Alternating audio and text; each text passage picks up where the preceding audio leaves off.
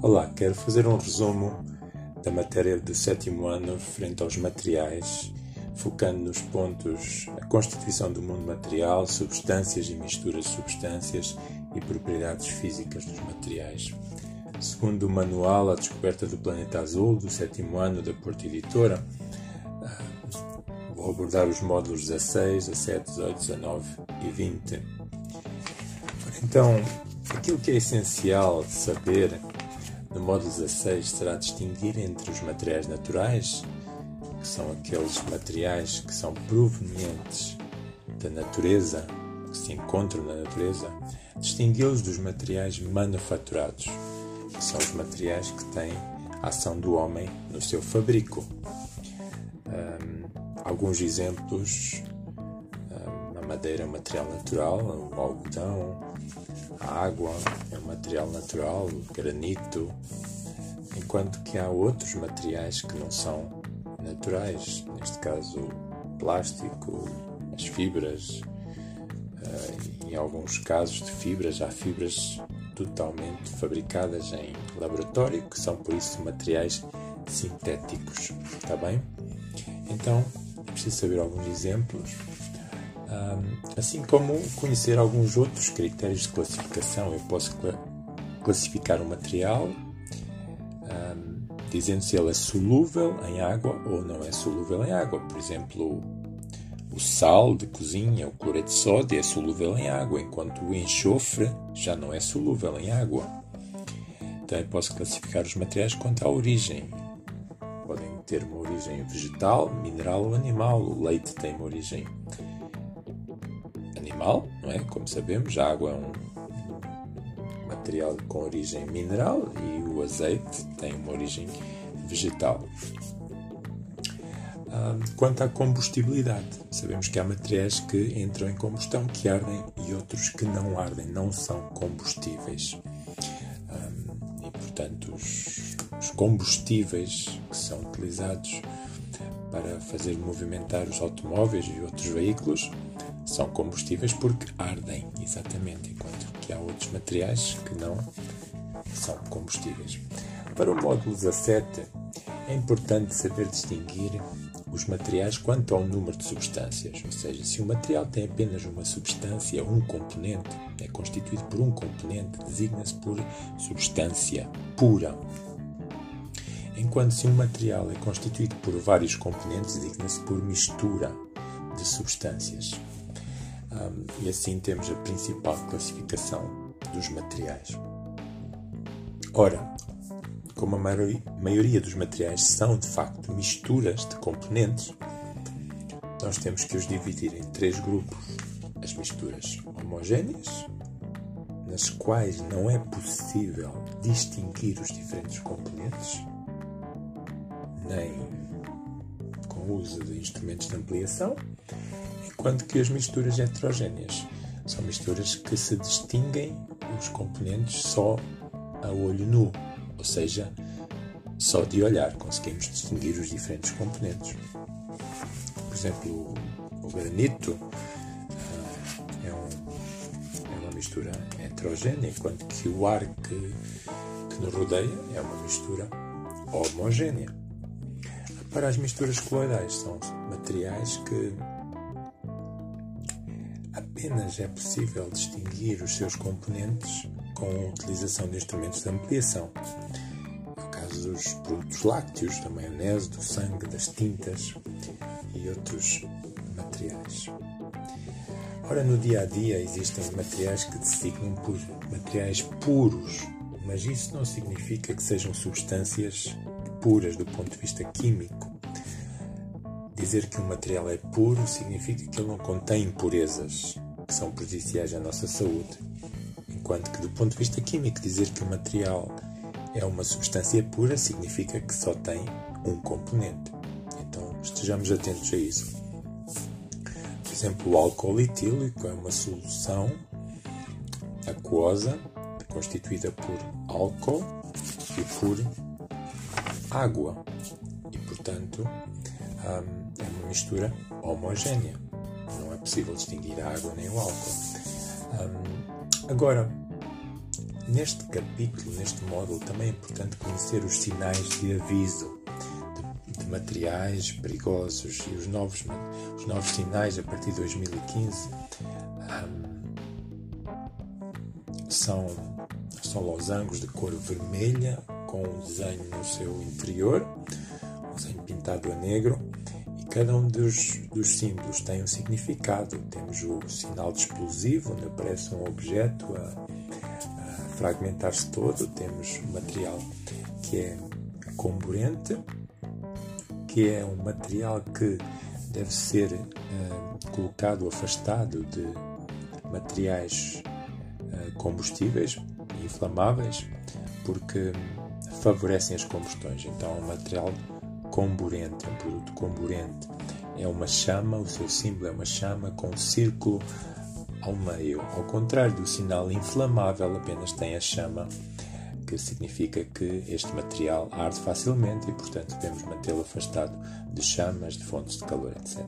Temos um outro material, um outro sinal, que é o sinal de corrosivo, onde vemos líquidos a serem vertidos sobre as mãos ou sobre uma bancada e, e nota-se que está a corroer, portanto, corrói a pele, os olhos e, portanto, temos de ter cuidado com estes materiais. Temos o sinal de perigo grave para a saúde, que aparece o tronco de uma pessoa, onde na zona torácica aparece um, uma imagem quase como se fosse uma estrela. Então, este material é muito perigoso, há perigo de provocar cancro e modificar o nosso ADN. Temos então outro sinal de perigo para o ambiente, onde temos uma árvore, um peixe e água. Então, não deitar estes materiais para o meio aquático, principalmente. Temos uh, de seguida o, outro símbolo que é um gás sob pressão, que é uma imagem de uma garrafa. Um, contém um gás lá dentro e, portanto, devemos evitar colocar estes materiais uh, sob efeito de calor, porque podem explodir e, e provocar um, consequências para as pessoas que estiverem ao pé. Por, em penúltimo lugar, temos o sinal de toxicidade aguda, que é o antigo símbolo tóxico, que é o sinal de uma caveira, e portanto são materiais que são venenosos, provocam de facto a morte em casos mais graves. Portanto, temos que ter muito cuidado com estes materiais. E por último, temos o sinal de uh, que é um basicamente o um ponto de exclamação, que é o perigo para a saúde.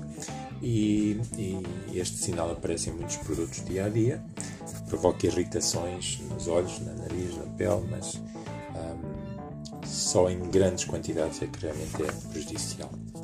Passando para o capítulo 18, temos capítulo que fala sobre as soluções. Portanto, as soluções é o nome que os químicos dão às misturas homogéneas. E numa solução temos então dois constituintes: um soluto, que é a substância que se vai dissolver, naquele que é o solvente, que é a substância que dissolve o soluto.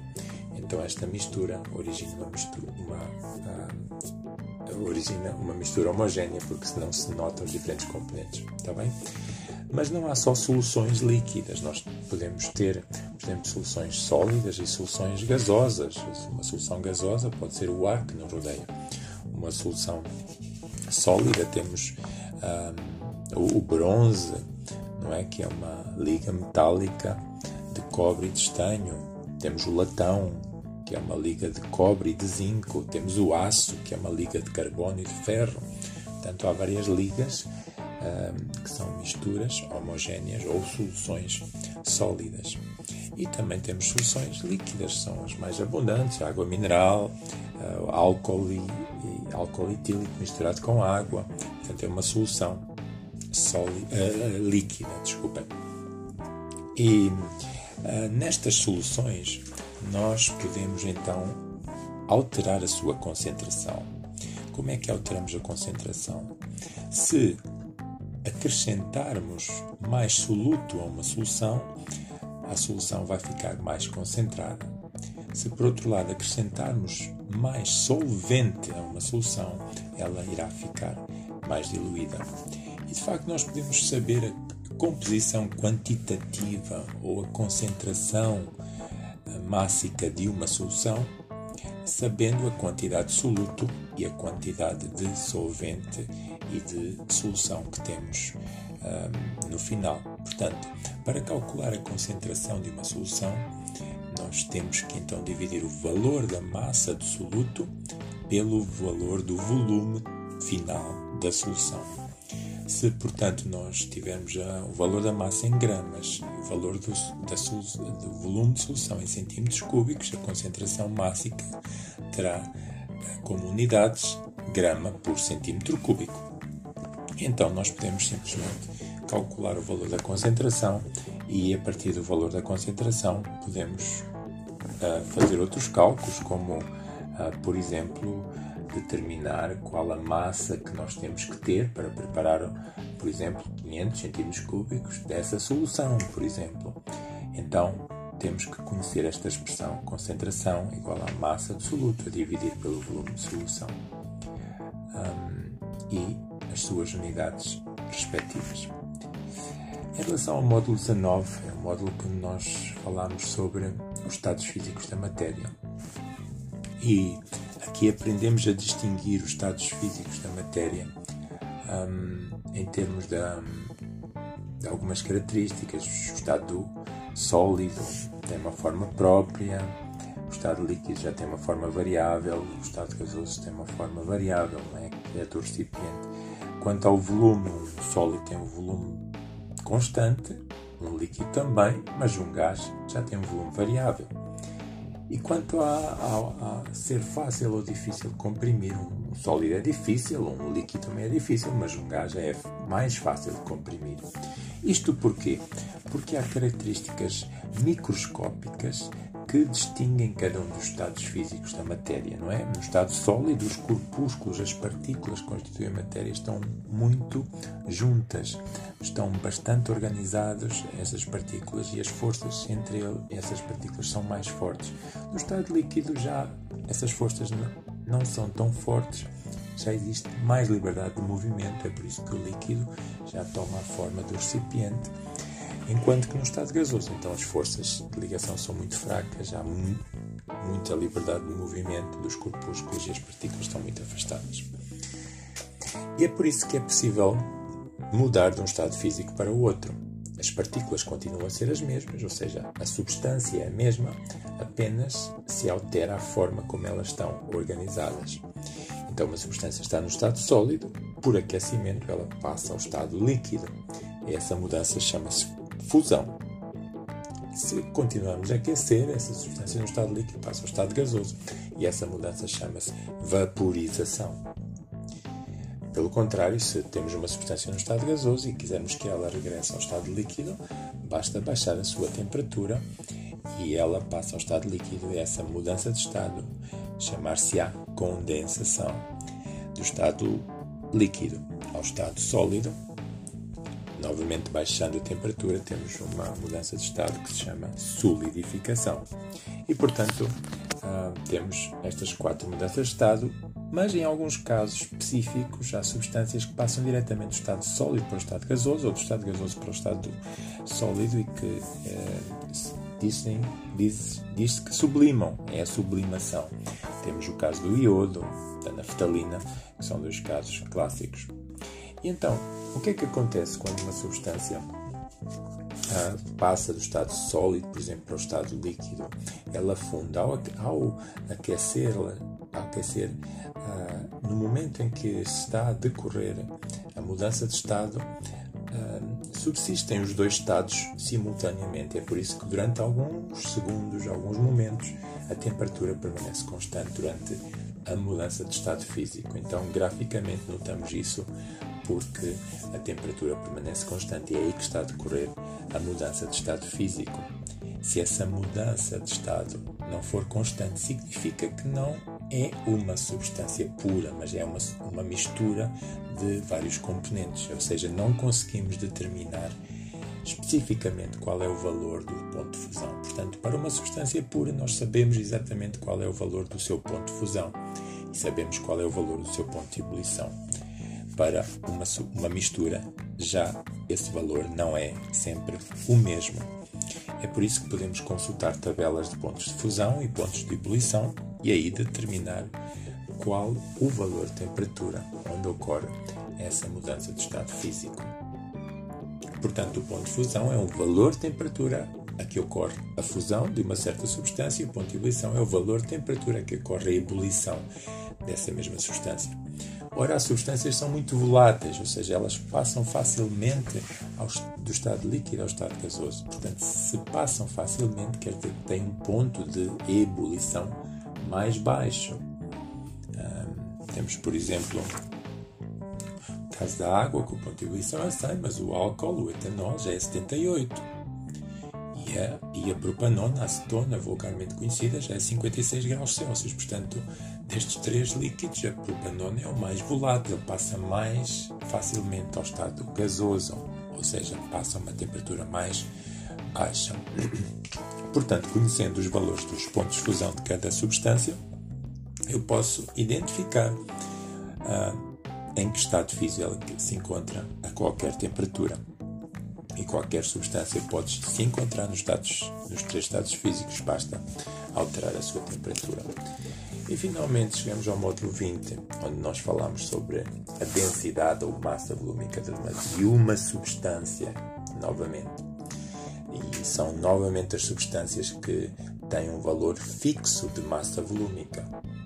Se for um material, uma mistura, eu posso calcular também a sua densidade, mas esses valores já não são conhecidos, não são tabulados porque podem variar. Mas para cada uma das substâncias puras eu posso saber a sua massa volúmica. O que é que é massa volúmica? É a relação entre a massa desse material e o volume do próprio material. Portanto, se eu tiver um material que seja uma substância pura e souber o valor da sua massa, é que, que se mede através de balanças e cuja unidade de medida normalmente é o grama, e então, se eu dividir pelo valor do seu volume, eu terei um valor de massa volúmica. Por exemplo, o chumbo tem uma densidade de 11,3 gramas por centímetro cúbico. Significa isto que cada centímetro cúbico de, de chumbo tem uma massa de 11,3 gramas. O cobre já é um material que tem uma densidade menor, 8,9. Então dizemos que é menos denso do que o chumbo. Uh, ora, a água é um material muito conhecido. Se for água pura, teremos uma densidade de 1 grama por centímetro cúbico, ou seja, um litro de água, que são 1000 centímetros cúbicos, vão pesar 1000 gramas, vão pesar 1 quilograma. E por isso é que há certos materiais que afundam se estiverem em água Porquê? Porque tem uma densidade superior a 1, todos os materiais têm uma densidade superior a 1 grama por centímetro cúbico, vão ao fundo dentro da água. Se tiverem uma densidade inferior a 1, ficarão a flutuar um, sobre a água. E é por isso que nós sabemos determinar a, densi a, a densidade ou a massa volúmica do material, um, desde que saibamos a sua, o seu volume e a sua massa. Ora, para determinar o volume, há várias maneiras. Eu posso calcular o volume matematicamente, se for um, uma peça com dimensões regulares, um cubo, um paralelepípedo, uma esfera, um cilindro. Mas se tiver uma forma irregular, eu não tenho uma fórmula matemática. Então, a maneira indireta é através do método de deslocamento do volume. Eu encho uma proveta, um recipiente com um certo volume de água, desde que tenha o volume que eu que eu marco nesse, nesse material, neste caso uma proveta, e se eu encher essa proveta com 50 centímetros cúbicos de água, coloco um objeto lá dentro e a água sobe até 65 centímetros cúbicos. Portanto, qual será o volume do objeto que lá coloquei? Portanto, o volume do objeto será igual ao valor final da água menos o valor inicial da água. Portanto, 65 centímetros cúbicos menos 50 centímetros cúbicos vai ser igual a 15 centímetros cúbicos. Então descobri que este material tem um volume de 15 centímetros cúbicos. Porque quando o coloquei dentro da água, a água subiu 15 centímetros cúbicos. Então é muito fácil. Se eu souber quanto é que este material tem de massa, eu divido o valor da sua massa pelo valor do seu volume e tenho a sua densidade. Por exemplo, se este material tiver uma massa de 60 gramas, 60 gramas a dividir por 15 centímetros cúbicos, mentalmente podemos chegar ao valor de 4 gramas por centímetro cúbico. Quer dizer que este material, cada centímetro cúbico, irá pesar 4 gramas. E se eu sei que cada centímetro cúbico pesa 4 gramas, então se eu perguntar então quanto é que pesam 10 centímetros cúbicos, ah, 10 centímetros cúbicos vão pesar 40 gramas. E assim sucessivamente. Então, estas são as propriedades características das substâncias. Temos a temperatura de fusão e o ponto de fusão, a, a temperatura de ebulição e o ponto de ebulição, ou o ponto de ebulição, assim como temos a densidade, que também é uma forma de eu caracterizar uma substância qualquer. E, portanto, estas são as ideias principais que irão ser questionadas nos testes. Se tiveres alguma dúvida, então, depois de estudares, apresenta essas dúvidas ou por mensagem ou, ou na aula, se tivermos a oportunidade. Então, espero que estudes e que tenhas um bom teste.